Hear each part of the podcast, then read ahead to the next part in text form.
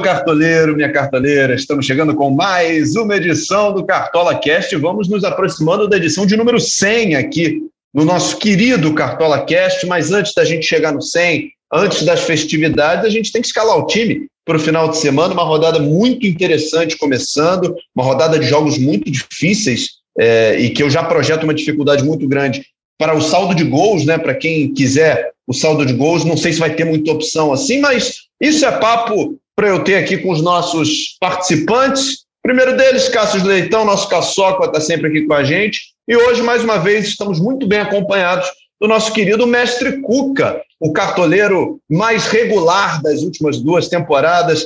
Começar então pelo nosso convidado, né, Caçoca? Mestre Cuca, seja muito bem-vindo. Você já é da casa, é bem verdade, nosso influencer oficial, mas é, aqui no Cartola Cash, as suas participações são sempre muito especiais. É um prazer ter você aqui com a gente. Fala, Bernardo, Cássius.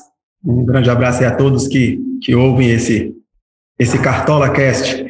É isso aí, 23 rodada. Eu diria que ela é uma rodada traiçoeira. É uma rodada que parece fácil, mas tem, tem muita pegadinha. Não tem nenhum jogador que é unanimidade. É uma rodada boa e teremos escalações bem diferentes. Não temos nenhuma unanimidade. Pois é. Cássio Leitão, Caçocla, tudo bem, amigo? Prazer estar contigo mais uma vez, hein? Fala, Bernardo. Fala, mestre Cuca. Fala, galera cartoleira. Então, na terça-feira a gente tinha comentado, né, que os 10 jogos estariam válidos para a rodada e aí houve uma mudança durante a semana é, por conta da volta de público na Série A. Bahia e Santos ainda não poderiam ter a volta de público neste fim de semana. Assim sendo, a CBF, por pedido dos clubes, né, adiou os jogos do, tanto do Bahia como do Santos. Portanto, Bahia e Ceará, Santos e Fluminense não vão valer para a rodada do Cartola. Todos os jogadores desses times já estão anulados no game. Então vamos ter oito jogos disponíveis aí. Deu uma funilada, mas eu confesso que na minha escalação prévia, e até obviamente até agora, né? Porque eu já teria tirado, eu não tinha ninguém desses dois jogos. Achava jogos bem equilibrados e de imediato eu não tinha pensado em ninguém desses dois jogos, mas temos oito jogos disponíveis. Você vai contar para a gente quais são os jogos disponíveis aí. Muito bem, então. A rodada começa às 5 da tarde de sábado. Então, antes de qualquer anúncio, qualquer jogo, você tem até as quatro e meia da tarde de sábado para fechar o seu time, para dar o confirmar fazer todas as mudanças e você já vai ter a escalação de dois jogos disponíveis. Então você tem quatro times aí é, escalados para começar a sua rodada, né? Fortaleza e Atlético Goianiense no Castelão se enfrentam às 5 da tarde e nesse mesmo horário Cuiabá recebe o América Mineiro. Então, sábado às 5 da tarde a rodada começa, quatro e meia fecha o mercado, você tem esses quatro times à mão. Ainda no sábado às 7 tem Bragantino e Corinthians, jogaço hein, no Nabia Bichedi, Bragantino vindo de uma classificação histórica para a final da Sul-Americana. E no mesmo sábado a gente tem o Atlético Mineiro recebendo o Internacional às nove da noite, jogo no Mineirão. Domingo, quatro da tarde. A gente, ó, domingo não tem o jogo das onze, aquele jogo da zebra, o jogo dos, dos acontecimentos improváveis não vai ter nessa rodada. É, domingo, quatro da tarde, tem Flamengo e Atlético Paranaense. Também, quatro da tarde, tem Chape e São Paulo. É jogo difícil para escalar esse Chape e São Paulo, hein? Domingo, 6 e 15 no Allianz, tem Palmeiras e Juventude. E no domingo, às 8 e meia, tem Grêmio e Esporte. Bahia e Ceará, Santos e Fluminense, como o Cássio já anunciou aqui, é, jogos adiados por conta dessa questão de público, né? O Bahia e Ceará adiado para o dia 27 de outubro, mesma data de Santos e Fluminense, pelo menos por enquanto, são essas as datas dos jogos remarcados. Mestre Cuca, é, olhando esses oito jogos disponíveis, o que, que te chama mais atenção aí, sem entrar muito em nomes, mas em jogos que podem render boas pontuações? Eu vejo aqui o jogo do Fortaleza e do Atlético Goianiense. É, é um jogo que a gente vai conhecer a escalação. Eu vejo que esse é um jogo que pode render boa pontuação, porque o Fortaleza se recuperou no campeonato, é o quarto melhor mandante. O Atlético Goianiense não é um bom visitante. Então eu falo que essa é uma rodada traiçoeira justamente por conta disso, porque todos os confrontos não tem essa, não vejo grande vantagem de ninguém. própria Chape que, que, enfrenta o São Paulo, nós estamos falando do 13 terceiro e o vigésimo, então isso é muito, muito próximo, né? Então eu vejo maior chance de pontuação esse Fortaleza e Atlético Goianiense. Cássio Leitão, o que, que você está mirando aí para essa rodada, amigo? Ah, então eu vejo bons jogos aí para a gente se apostar. Apesar da proximidade na tabela entre Grêmio e Esporte, é, o esporte vem tendo um desempenho ofensivo muito aquém, né? É, outra expectativa que a torcida do esporte tinha. E a volta da torcida do Grêmio, eu acho que é o momento de de de repente é, acabar a rodada fora da zona do rebaixamento, desde a segunda rodada que o Grêmio estava na zona. Então eu vejo o Grêmio como uma excelente opção e aponto o Palmeiras também. Acho que o Palmeiras embalado por uma classificação para a final da Libertadores, de certo ponto até inesperada, né? Se for pesar na balança, acho que a maioria acreditava mais no Atlético Mineiro. Isso é uma prova da força do Palmeiras, né? Nos últimos anos, Muita gente tem desacreditado, mas o Palmeiras demonstrado a sua força. Eu acho que vai muito forte para esse jogo contra o Juventude. Eu sei que o mestre Cuca é, tem apontado o Ricardo Bueno, né? O Juventude quase todo jogo ele deixa umzinho, mas eu acho que o Palmeiras vai com muita moral para esse confronto ao Viverde aí. E, e não dá para negar, o Flamengo também é um me parece uma opção é, muito importante aí, principalmente do meio para frente. É, o Atlético Paranaense jogou ontem, então teve um dia a menos de descanso. O Atlético Paranaense está fortíssimo nas Copas. Acho que precisa dar uma reagida também no Campeonato Brasileiro, mas acho que do meio para frente o Flamengo tem ótimas opções. Só com um adendo. Eu acho a Rascaeta uma opção espetacular. Mas a tendência é de que os jogos é, da data FIFA não sejam adiados, né? Parece que o martelo praticamente foi batido, mas a CBF ainda não se manifestou. E o Arrascaeta está pendurado. Eu fico com a dúvida: será que o Arrascaeta vai forçar um terceiro cartão já para cumprir essa suspensão quando eu estiver com a seleção uruguaia?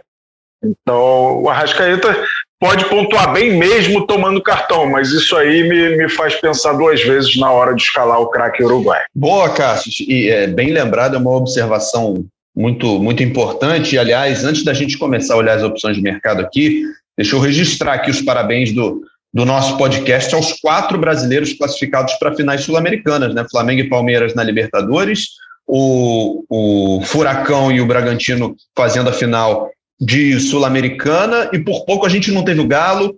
É, o Fluminense parou um pouquinho antes, parou nas quartas de final da Libertadores, então o Brasil é, chegando com muito peso, com muita força, mais uma vez nas competições sul-americanas e a gente registra aqui os parabéns, né, com esse asterisco de que a gente vai ter que ficar de olho próximo às datas de decisões, viagens e tal. É, isso vai ser muito importante nas escalações próximas às finais, né, que são só daqui a dois meses, mas a gente vai ter que deixar isso em mente. Mas então Flamengo, Palmeiras, Galo, é, Atlético Paranaense e Bragantino nos representando. O Santos também, né, na, nas quartas da Sul-Americana, chegou e foi longe também. Enfim, o, o, Brasil fazendo uma temporada fantástica em temporadas, é, é em competições sul-americanas, melhor dizendo. Vamos lá então, escalação. Estão dizendo que vai ter mais brasileiro. Estão dizendo que vai ter mais brasileiro que uruguaio em novembro no Uruguai. Porque vai ser uma é, invasão brasileira. É bem possível, que é, é pertinho, a viagem é curta, tá certo que o preço está salgado, né? Vamos ver quem é que vai poder pagar por isso. E a gente não sabe como é que vai estar a questão das fronteiras até lá, né? A gente torce para estar tá tudo certo, para estar tá tudo bem, todo mundo poder curtir o jogo na boa, mas é, nos, no momento que a gente vive, tem que deixar esse ponto de interrogação aí, é, é esse alerta ligado também.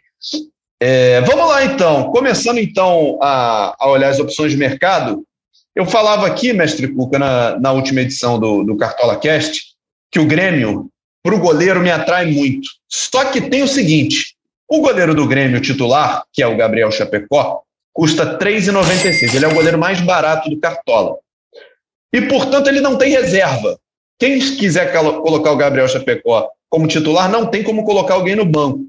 Qual é a estratégia sugerida pelo Cássius e que eu estou pensando em seguir?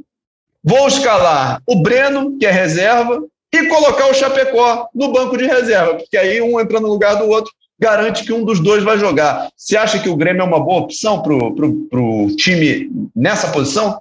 Sim, sim, é uma, é uma grande opção. Nós estamos falando do pior ataque do campeonato, mas ele não é que não é só o pior, ele é disparado o pior. Há oito rodadas, se não me falha a memória, que não, não marca um gol. Só tem oito gols no, no campeonato. Então, é, apostar no sistema defensivo do Grêmio é, é, é quase garantia de, de SG. E por ele ser o mais barato, é mais barato inclusive do que o Breno, o Breno custa 4,8 e ele 3,96. Então essa é a opção para quem quiser escalar o Chapecó e não ficar sem reserva. Mas o sistema defensivo do Grêmio é uma das melhores opções que a gente tem, né? Então o Cássio estava até citando esse jogo aí como um jogo que ele acha que é um jogo fácil para o Grêmio. Eu também acho, eu também acho que ele é um jogo fácil. Só que a questão aí de pontuação, é um jogo que pode ser que tenha poucos gols, porque apesar do, do esporte ser um time que marca poucos gols, ele também sofre poucos gols. Ele tem sofrido, ele tem uma das melhores defesas. Perfeito. E, e eu estou olhando aqui as opções de goleiro, já falamos aí do Grêmio, que é uma das mais, mais fáceis de, de se escalar, vamos dizer assim. É, tem o Everton do Palmeiras, né, custando 14,25, mas eu vou te falar um negócio, eu, eu, não tenho confiado muito na defesa do Palmeiras, mesmo jogando em casa, não, sabia? E o, o Juventude é um time que de vez em quando rouba o saldo de gols, o Ricardo Bueno está vivendo uma fase sensacional, é um, cabece, é um exímio cabeceador, eu não sei se eu vou se eu vou em Palmeiras na defesa, não. É, e já tomou muitos gols como mandante, né? Já tomou 16 gols, tão bem pontuado que você falou, em 11 jogos em casa. Mas é, a gente pesa muito, eu pelo menos peso muito o momento e eu acho que um ânimo renovado é, é tudo no futebol, confiança. Você vê o Gustavo Scarpa no início do campeonato, com a confiança que estava, ele jogava muito todos os jogos. Agora ele já não tem a mesma confiança, foi para o banco de reservas, então a confiança é sempre levada em, considera em consideração. Mas é, eu fico desconfiado assim do Everton, porque o Juventude tem sido letal, né? Quando tem poucas chances, ele é muito letal. Mas eu vejo o Thiago Volpe como uma opção interessante, o Felipe Alves, que vai enfrentar um adversário que faz poucos gols, que é o Atlético Goianiense, que está num turbilhão aí de troca de treinador, né? O interino que vai substituir o Barroca. Então eu gosto da opção do Felipe Alves, principalmente aí, além do Gabriel Chapecó, e um pouquinho do Thiago Volpe. Thiago Volpe fica um pouco a questão da fase dele, né, da confiança dele no próprio desempenho, mas é, eu gosto do Felipe Alves como uma outra opção aí. Pois é, só para a gente precificar aqui, o Felipe Alves está custando 9,42, a gente tem o, o Gabriel Chapecó 3,96, como tinha falado, o Breno, que é o, o goleiro mais caro do Grêmio, 4,80. O mestre Cuca lembrou muito bem. Qual foi o outro que você falou? Ah, Thiago Volpe, 16,30. É, um é o segundo goleiro mais caro. É um investimento. Cartola nesse momento. É um investimento. É um investimento. 16,30. Com o valor dele, você compra quase quatro Brenos do Grêmio, né? É, é uma diferença bem, bem é, acentuada para o objetivo que a gente tem, que é o que é o saldo de gols. O mais caro nesse momento é justamente o goleiro do Atlético Goianiense, né? O Fernando Miguel está custando 17,73 cartoletas e ele vem de uma pontuação muito alta, né? Ele fez sete pontos na última partida, então vem de valorização também. Acho que agora a gente vai pular para as posições de defesa, né? Para lateral, depois para a zaga. E a linha de pensamento não muda muito, né, mestre Cuca? Porque numa, numa temporada do Cartola que está tão difícil conquistar saldo de gols, a gente tem que tá tendo que escolher muito bem os times em que a gente aposta, né? É, porque como ficou um incógnito esse, esse SG, nós temos que pensar em, em jogadores que, que, tenham pontuação durante o, durante o jogo, que não seja essa pontuação que ele já sai de início.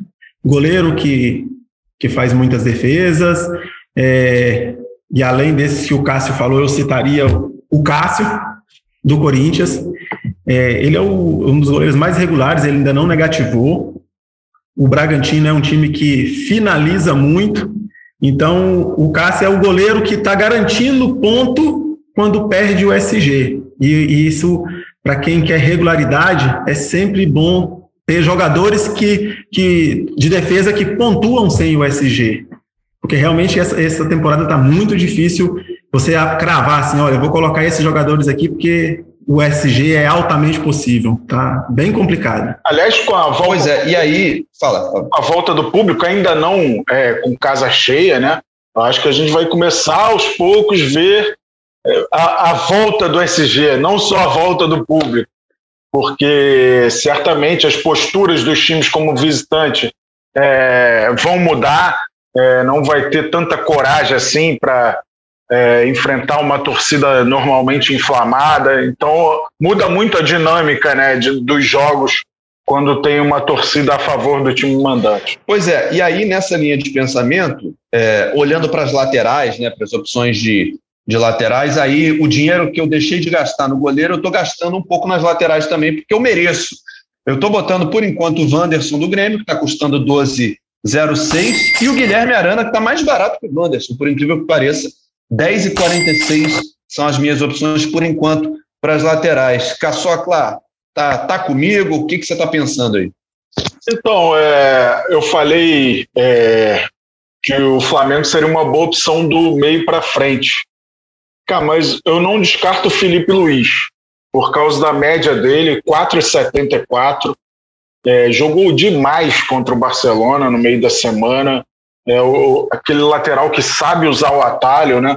Ó, tem média de três desarmes por jogo, 48 desarmes em 16 jogos tem duas assistências no brasileiro. Então, mesmo que o Flamengo não garanta o SG, acho que o Felipe Luiz consegue arrumar alguma pontuação. Acho que o companheiro do Wanderson é uma ótima opção, que é o Rafinha, é, pensando também no SG, né? Se conquistar o SG, já parte de cinco pontos no Rafinha. É, ele cresceu muito o desempenho dele, tem uma média boa de desarme, superior a dois por partida exagera um pouco nas faltas, né? O Rafinha, eu acho que é aquele jogador que ainda não se deu conta que no futebol brasileiro o árbitro marca mais faltas.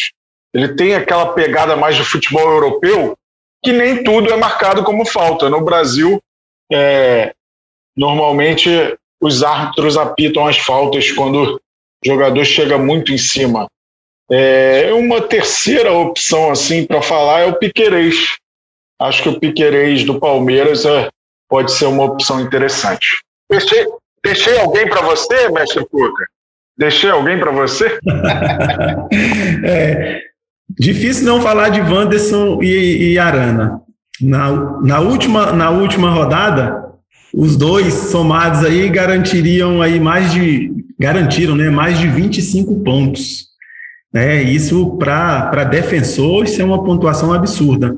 E são dois laterais muito parecidos pela vocação ofensiva que os dois têm, né? Tem que ficar de olho nas cartoletas, né? Quem tiver sobrando cartoleta aí, porque é, dificilmente não perderão cartoletas. O Wanderers precisa de quase 15 pontos para valorizar e o Arana quase 10 pontos. E os outros dois nomes, realmente eu tinha pensado nesses dois nomes, Felipe Luiz e, e o Piquerez, ou Piquerez, é, vem crescendo demais e é um jogador que participa muito do ataque, não comete faltas, né? É um, um, uma opção muito boa. E eu colocaria aqui como um outro nome o Tinga do Fortaleza. O Fortaleza que joga num esquema é, 3-5-2, mas o 3 dele não são três zagueiros, né? O, o Tinga é lateral, e aí acaba jogando com o Tite pela esquerda e o Benevenuto mais centralizado. E então assim, é difícil fazer gol no Fortaleza.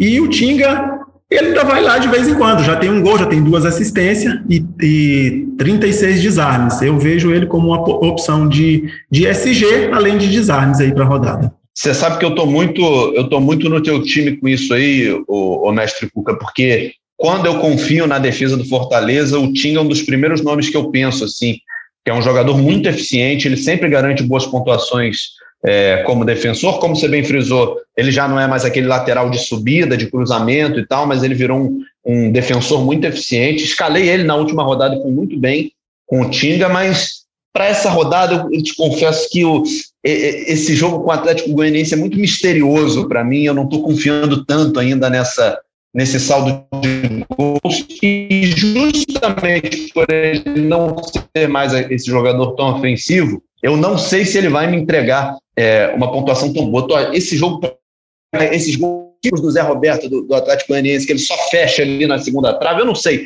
Eu tô, eu tô desconfiado um pouco com essa com essa escalação. Mas muito bem, falamos bastante aí dos, dos laterais, vamos falar um pouquinho então dos, dos zagueiros, né? Eu vou falar para vocês. É, eu tô indo de dupla do Grêmio, eu não quero nem saber. Para mim é Juan e Rodrigues. É, então, é, eu gosto também da opção do Luan, do Palmeiras, é, apesar desse, desse número que a gente mostrou que o Palmeiras vem tomando muitos gols como mandante.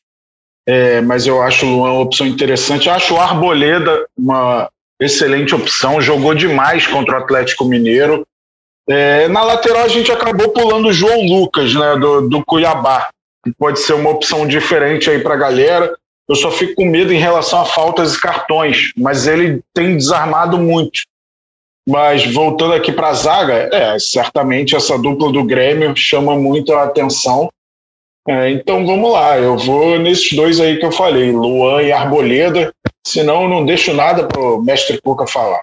É, zagueiro, a gente tem aí é, algumas opções. Vejo a dupla do Grêmio realmente uma muito boa. Vejo o Tite do Fortaleza, como eu acabei de falar, que a gente tem o Tinga, a gente tem o, o, o Tite, que é um zagueiro que joga nesse esquema e ele joga mais como, como lateral esquerdo, né? Isso, isso dá a possibilidade de, de um pouco mais de, de desarmes para ele. Vejo ele até melhor que o Benevenuto. Benevenuto que mitou na rodada passada, mas fez um gol. Mas o Tite é quem chega um pouco mais no ataque. Né? Ele é, vamos dizer assim, o xerife ali da zaga. É ele que sai mais jogando com a bola. Então, eu vejo ele como, como uma boa opção. E eu também vejo um zagueiro do Flamengo. Aí muita gente vai falar assim, ah, o Ilharão, assim como eu já falei, o Ilharão, porque joga no meio campo, tem mais chance de desarme. Só que eu vejo o Rodrigo Caio melhor do que ele, né? O Rodrigo Caio que está retornando aí para o Flamengo. E, e, se a gente for fazer uma comparação do Rodrigo Caio com o Arão, é, o Rodrigo Caio tem 25 desarmes, tem uma assistência e sete finalizações.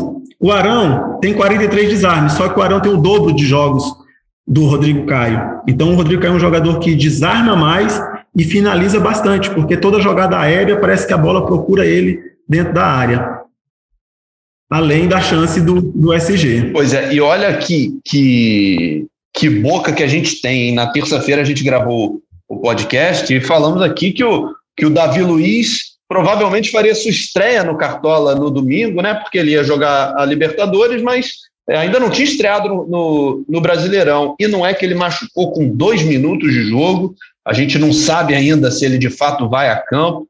Talvez o Davi Luiz faça sua estreia. Eu estou achando pouco provável, né? Não estou vendo muita notícia de melhora.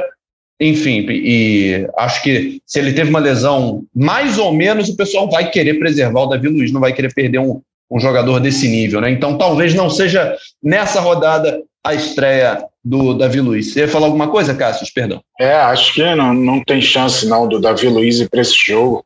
Seria até uma temeridade, né, para a sequência da temporada, um zagueiro que saiu tão cedo de um jogo tão importante. Pois é, e inclusive ele deixou de ser, deixou de ser provável aqui no, no nosso sistema, né? Se você for escalar o seu time agora, Davi Luiz já não aparece na lista dos prováveis. É, o Rodrigo Caio, mencionado pelo, pelo mestre Cuca, está custando 10,41. O Arboleda, mencionado pelo Cássio, custando 9,50. O Tite, do Fortaleza, 9 cartoletas e 6 centavetas. E a dupla do Grêmio, para quem quiser arriscar, ou pelo menos um dos dois, os dois estão muito baratinhos, né? Com essa promessa aí de, de saldo de gols. O Juan está 3,18 e o Rodrigues está 3,86. Então, com um pouquinho mais de sete cartoletas aí, os dois fazem uma dupla que pode, pode entregar o, o saldo de gols. Eu, por enquanto, no meu rascunho aqui, estou confiando nessa dobradinha do Grêmio, fora o goleiro lateral. Essa rodada eu estou em peso com a defesa do Grêmio, algo que eu não vou fazer do meio para frente porque aí as opções aumentam bastante. Vamos trocar o filtro aqui, vamos falar do meio-campo então. Mestre Cuca, opções que você considera legais aí para essa rodada? É, opções nós, é o que não falta nesse meio-campo, viu? mas nós temos bastante opções. A gente tem a opção do, do Flamengo aí, do Arrascaeta, o Cássio já tinha falado, apesar de que quem está voando no meio de campo do Flamengo é o Everton Ribeiro, está voando é, no jogo da Libertadores, se fosse valendo aí pelo Cartola, duas assistências, então ele está muito bem, está melhor do que o Arrascaeta. Vejo também o Veiga, no Palmeiras, Palmeiras que é o, é o segundo melhor mandante do campeonato. Então, eu vejo. Vai ser um bom jogo. Eu não apostaria tanto na zaga, agora do meio para frente do Palmeiras. E eu vejo a principal peça do Palmeiras, o Veiga, até porque no ataque a gente roda muito, né? Tem muito rodízio, a gente não sabe quem, quem joga. E aí, para deixar a opção para o Cássio aí, eu vou fazer aqui uma, uma, já seria mais que uma aposta, que seria o Nestor do São Paulo. Nós estamos falando aí da pior defesa do campeonato, que é a Chapecoense. E em casa, ele costuma tomar bastante gols, né? E o Nestor, é, é, o Crespo muda muito o esquema do São Paulo mas é, nos, nos, jogos em que o Nestor pontuou bem, ele jogou mais de ponta direita. Então, as assistências dele mesmo é indo na linha de fundo e cruzando para trás. Então, e a gente sabe que o, a Chapecoense cede muito ponto para lateral e ele joga como, vamos dizer assim, um assistente de lateral. Então, ele seria uma aposta, custando somente três cartoletas e 24 centavetas, já tem quatro assistências no campeonato seria a aposta para o meio de campo. Eu acho. É, Cássio, sobrou, sobrou opção para você aí? sobrou, sobrou sim. É, a gente recebeu, curiosamente, agora há pouco, a provável escalação do Palmeiras, o que favorece muito a escalação do Veiga. Deve ir no 3-5-2, né? o Marcos Rocha machucou, então a tendência é que jogue o Renan como terceiro zagueiro novamente, que é uma baita opção também para se escalar o Renan. É, e joga o Gabriel Menino na, na direita e o Piquerez na esquerda. E aí com Felipe Melo e Danilo e o Veiga mais na criação para Dudu e Rony. Então aumenta muito a chance aí do, do Veiga ir bem. Eu acho que o Ederson é meio que barbada, né? Falar do Ederson. Vejo o Pikachu como excelente opção também. Mas é, o Zaratio, do Atlético Mineiro, tem tido um desempenho muito bom no Cartola. Mas eu uh, vou falar um nome diferente aqui, que é o PP, do Cuiabá e América Mineiro. O PP tem 50 desarmes em 17 jogos. Muitas vezes ele não só desarma, como é responsável pela criação das jogadas. Então, é um cara que sempre que tem oportunidade ele bate no gol.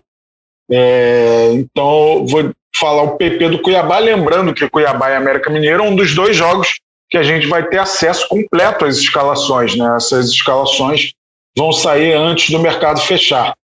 Então, o PP é um nome aí que eu indico. Perfeito. No, meu rascunho aqui, só para não, não ficar em cima do muro, eu não fugi muito dessas opções que vocês falaram, não. Por enquanto, o Ederson está garantido no meu time. Venha quem vier, um jogador que tem sido muito regular em casa, fora, contra time grande, contra time menor. O Ederson pontua bem sempre e de vez em quando ele acha espaço, ele chuta para gol, ele bate falta, enfim. Além dos desarmes, que são muitos, e, e, ele consegue isso praticamente todo jogo. Ele é um cara que, quando tem a liberdade, ele chega na frente e ainda consegue alguns pontinhos aí, chutando de fora. O Veiga, por enquanto, está no meu time também, porque eu acredito que o Palmeiras vai ter essa força ofensiva contra o Juventude. E esse terceiro aí é que eu ainda estou balançado aqui, se vai ser um Arrascaeta, se vai ser um, um Zarate, se vai ser o Everton Ribeiro, se eu estou para decidir.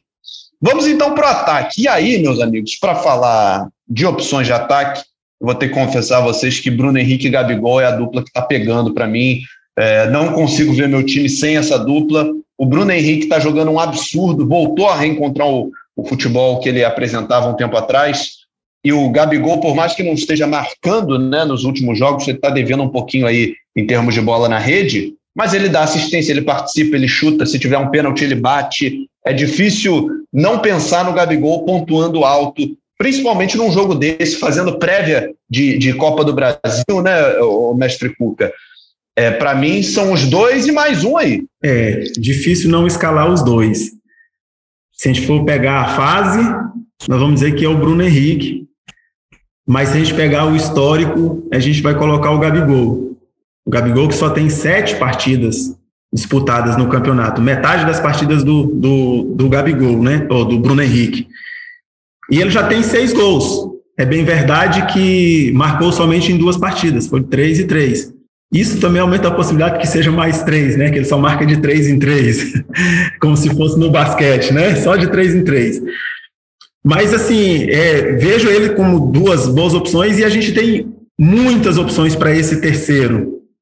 É, o próprio Hulk, que é o melhor jogador do campeonato, é, é aquele jogador que a gente fala é multi-scout. Ele desarma, ele finaliza, ele bate pênalti, ele dá assistência, faz gol, ele participa muito do jogo, ele se, ele se doa muito. E é muito bom jogador, né? Porque não adianta nada se doar e não, e não ser um bom jogador. E aí, para a gente poder deixar também opções aí para o Caçocla, eu vou insistir no São Paulo. Vou insistir no São Paulo. É, o Rigoni, que para mim é o melhor atacante do São Paulo, apesar do Luciano ter voltado a jogar bem, mas o Rigoni é o principal atacante do São Paulo, tá baratinho, já tem três gols, quatro assistências, é um jogador que finaliza muito também e vai enfrentar a pior defesa do campeonato. Chapecoense cede muito ponto para atacante e aí eu vejo ele como uma grande opção dentre várias opções que a gente tem para esse, esse ataque. Ah, eu, não, eu não deixaria de fora ou o Borja ou o Ferreira, né? Todos sabem que eu gosto muito de escalar o Ferreirinha. É, eu deixaria um dos dois no time. Eu acho que por essa escalação que o Palmeiras montou, é bem verdade que as substituições de atacantes têm sido muito cedo. Mas eu não descartaria o Dudu para essa rodada, não. Acho uma opção interessante. É, o Robson do Fortaleza, faz tempo que ele não mita, né? Mas é um jogo convidativo aí para uma boa pontuação do Robson, um atacante que não tem medo de chutar no gol. Isso faz muita diferença no Cartola. A média dele é de 4,09. Tem sete gols, uma assistência. Além dos sete gols, outras 29 finalizações. E um último nome que eu respeito muito a fase, né? Como eu falei, é o Roger Guedes que o Roger Guedes vem fazendo. É claro que o recorte de jogos dele é pequeno, são só quatro jogos, mas a média dele é de 9,95 pontos. E teve jogo que ele não jogou pelo lado, que é onde ele rende mais, e mesmo assim foi decisivo. O caso contra o Palmeiras, né, que ele meio que fez um falso 9, se movimentando um pouco mais que o Jô, mas foi o cara para empurrar a bola para a rede no, nos dois lances. Então, o Roger Guedes, sem dúvida, é uma boa opção. O Bragantino tem atuado melhor fora de casa do que em casa no brasileiro, é curioso isso. É, é, um jogo assim que eu não tenho muita previsão do que vai acontecer, de quem vai ganhar assim, mas vejo sempre o Roger Guedes com boas possibilidades. E eu, além de gostar de lei do ex, eu gosto muito de estatísticas é, pontuais. assim. O Bruno Henrique é um jogador que tem muita sorte contra o Atlético Paranaense. Já tem 11 gols na carreira, são seis pelo Flamengo, três pelo Santos, dois pelo Goiás. Então, desde a época do Goiás, eu lembro que ele foi mito da rodada no Cartola, quando ainda era um desconhecido pelo Goiás. Foi segunda ou terceira rodada, bem no início do Brasileirão, não vou lembrar se 2015, 2016, ele fazia dupla com o Eric, que depois jogou no Palmeiras, no Botafogo. E ele foi o mito. Naquela época a gente dava uma camisa do Cartola para o mito da rodada, ele ganhou a camisa e tal. Acho que agora, como ele está famoso, ele, ele não receberia uma camisa nossa, mas o, o Bruno Henrique é de longa data que ele imita no Cartola e ele tem essa sorte contra o Atlético Paranaense. Ele até deu uma entrevista recente falando disso. Então, é uma atenção especial aí. E do Gabriel não dá para duvidar, né? É, é, oportunidades eu acho que ele sempre vai ter, é, e, e, ele vai para a seleção em seguida. Então a gente tem que escalar enquanto tem ele aí, né? É incrível. Estamos na 23 terceira rodada. O principal artilheiro do Brasil tem apenas sete jogos no Campeonato Brasileiro, por conta de principalmente da seleção brasileira. Então é uma oportunidade a mais aí de escalar o Gabriel. Acho que a gente não pode ser furtar disso. Ó, só para localizar aí esse jogo que você falou, Cássio, do, do Bruno Henrique pelo Goiás contra o então Atlético sem H paranaense, foi em 2015, em maio de 2015. 2 a 0 Goiás gols, sem né? torcida por conta de uma punição, exatamente. 2 a 0 com dois gols do BH no Serra Dourada, com assistências de Felipe Menezes, para quem lembra dele, ó. Felipe Menezes, que foi do Botafogo, do Goiás, enfim, passou por diversos times é, é, do Brasil, jogou muito tempo fora, né? Mas quando voltou, voltou para o Botafogo, enfim.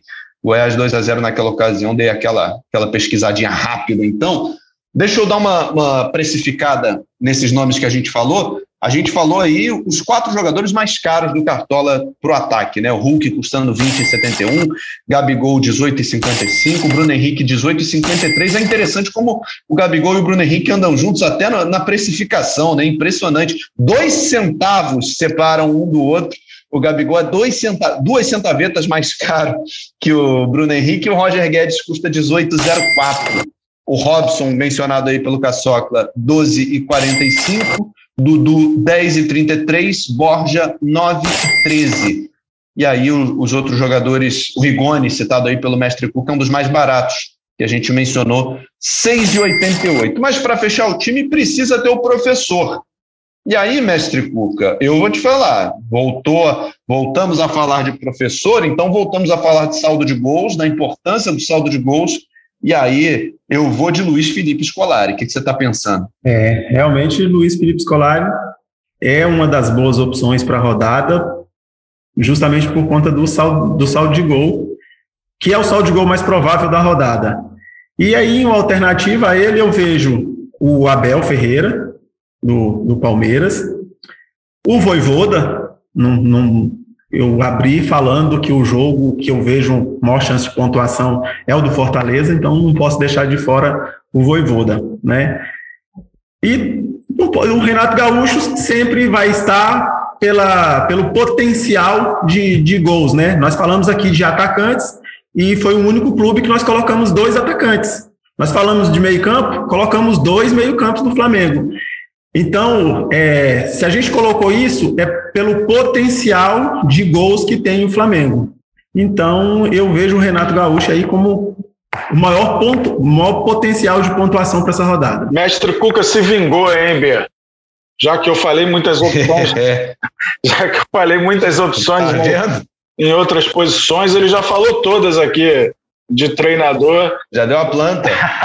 Vou falar um quinto nome para não, não não ficar sem falar nenhum, Hernan Crespo. Acho que a Chapecoense já começa a planejar 2022, né? São Paulo tem muita obrigação de ganhar esse jogo, não pode pensar em outro resultado e pode ser que consiga vencer sem tomar gols. E, e não descartaria também o Cuca. Eu acho que o campeonato do Atlético Mineiro é muito sólido. Mesmo sendo um jogo muito difícil, a defesa do Atlético Mineiro tem se garantido. É, só são 13 gols sofridos no campeonato, apenas 5 como mandante em 9 jogos. Então tem média de gol sofrido de 0,55 em casa. E, e, isso aí, se passar em branco novamente, é, passar intacta a defesa do Atlético Mineiro, isso vai ajudar muito na pontuação do clube. Mas é, eu vejo como a melhor opção da rodada o Luiz Felipe Scolari. Pode ser que eu me engane. Pois é, então precificando aí um pouquinho esses, esses treinadores mencionados, o Cuca é o mais caro deles, né? 12,38. Abel Ferreira do Palmeiras, para quem quiser, 11,68 é o valor dele. Hernan Crespo, exatas 10 cartoletas está custando. O, o Luiz Felipe Scolari, o Felipão, 8,38. São opções aí para o seu comando técnico mas melhor do que o Cuca, Cássio Leitão. Só o mestre Cuca, que está com a gente, cartoleiro mais regular das últimas duas temporadas. Mestre, muito obrigado aqui pela tua presença no Cartola Cast mais uma vez. É muito bom poder trocar ideia contigo, é, ouvir um pouquinho de quem conquistou tanto no game nessas últimas temporadas. Como é que está teu desempenho aí? Melhorou, piorou? Qual foi tua avaliação mensal? É, minha, eu é, consegui aí o, o ouro, a intenção é chegar no diamante, deu uma melhorada, e espero melhorar mais ainda nesse, nesse mês, que tem um pouco mais de rodada do que, o, do que os outros meses que passaram aí, que foram quatro rodadas, acho que deve ter cinco ou seis rodadas, né? E sempre crescendo, né? E eu agradeço bastante aí o convite, sempre muito bom falar de Cartola. Esperamos aí ter clareado a mente aí dos, dos cartoleiros com algumas boas opções. Um grande abraço aí, Cássio, Bernardo. Valeu, mestrão. Valeu, Caçocla. Obrigado mais uma vez, amigo. Prazer sempre. Hein? Valeu, mestre Cuca. Valeu, Bernardo. Valeu toda a galera cartoleira que acompanhou a gente. E pelo menos, né, a gente não sofreu tanto assim com essa ausência dos dois jogos. Bahia Ceará e Santos Fluminense foram adiados, portanto não vão valer para o Cartola, a gente reforça. Mas eu acho que a gente tem muitas opções aí para montar um time forte para essa rodada 23. Vamos que vamos. Monte seu time, mercado fecha quatro e meia da tarde horário de Brasília deste sábado. Saudações cartoleiras. Valeu, Caçocla, obrigado mais uma vez, cara. Deixa eu fazer aquela, aquele jabazinho pessoal, então, porque esse final de semana eu estou trabalhando intensamente, mas é só evento grande, cara. Vou narrar mais uma vez, vou ter o prazer de narrar mais uma vez o clássico alagoano, CRB e CSA. Os dois times estão brigando por, por subida, né? Então vai ser um, um momento muito especial, talvez um dos grandes clássicos alagoanos da história, porque nas últimas temporadas, ou um estava brigando no meio de tabela e o outro subindo, ou os dois brigando, enfim, nunca coincidiu de um clássico estar tá tão perto dos dois subirem, né? Então vai ser uma, um, um jogo muito especial, transmissão do Premier, seis e meia da tarde de sábado, e no domingo, para mim, vai ser um talvez um dos dias mais especiais para mim dos últimos anos, vou narrar a seleção brasileira de futsal disputando o terceiro lugar na, na Copa do Mundo, né? O Dandan vai narrar. Dandan é a voz do futsal no Brasil e no mundo. Fiquei sabendo que o pessoal em outros países já usa a narração do Dandan, já assiste os Jogos do Brasil com a narração do Dandan. E eu vou ter a oportunidade de narrar o Brasil na disputa do bronze domingo, meio-dia, transmissão do Sport TV. E aí, às duas da tarde, o Dandan chega para narrar a grande final. Uma pena que o Brasil não chegou lá, quase bateu na trave, bateu na trave três vezes, por sinal, contra a Argentina, que é um timaço também e vai fazer a final contra Portugal. Brasil e Cazaquistão, portanto, é, domingo, meio-dia. Fala, Cássio. Bernardo, eu vou confessar que foi, eu fui meme do Chico Buarque. O Brasil perdeu a semifinal. Aí eu fiz a cara triste. Meu amigo Bernardo Edler vai narrar a seleção brasileira. Eu fiz a cara feliz. Ei. Parabéns, meu amigo. E esse clássico alagoano aí, bom demais. Hein? CRB na terceira posição com 47 pontos. CSA na sétima com 41, podendo encostar no G4. Jogaço. Que fim de semana. Parabéns que seja o. Vai ser sensacional. O fim de semana de grandes narrações aí para você. Será, com certeza. E será um final de semana de mitada no Cartola também. Mercado fechando quatro e meia da tarde de sábado, para a rodada que começa às cinco, e a rodada se encerra no próprio domingo, né? Porque é, tivemos dois jogos adiados, então ainda no, no final de semana você vai saber a sua pontuação final depois de Grêmio Esporte, que começa às oito e meia, vai acabar lá para as dez e meia. Na hora dos cavalinhos do Fantástico, você já vai estar por dentro aí da sua pontuação, ou pelo menos com uma, uma ideia boa de como você for. Agradecendo aqui a edição sempre atenciosa da Juliana Sá, o, a gerência do André Amaral e a coordenação do Rafael Barros. O Cartola Cast fica por aqui. Um grande abraço e até a próxima terça-feira, analisando o que foi de melhor e de pior nessa rodada do final de semana. Um abraço, valeu, tchau, tchau.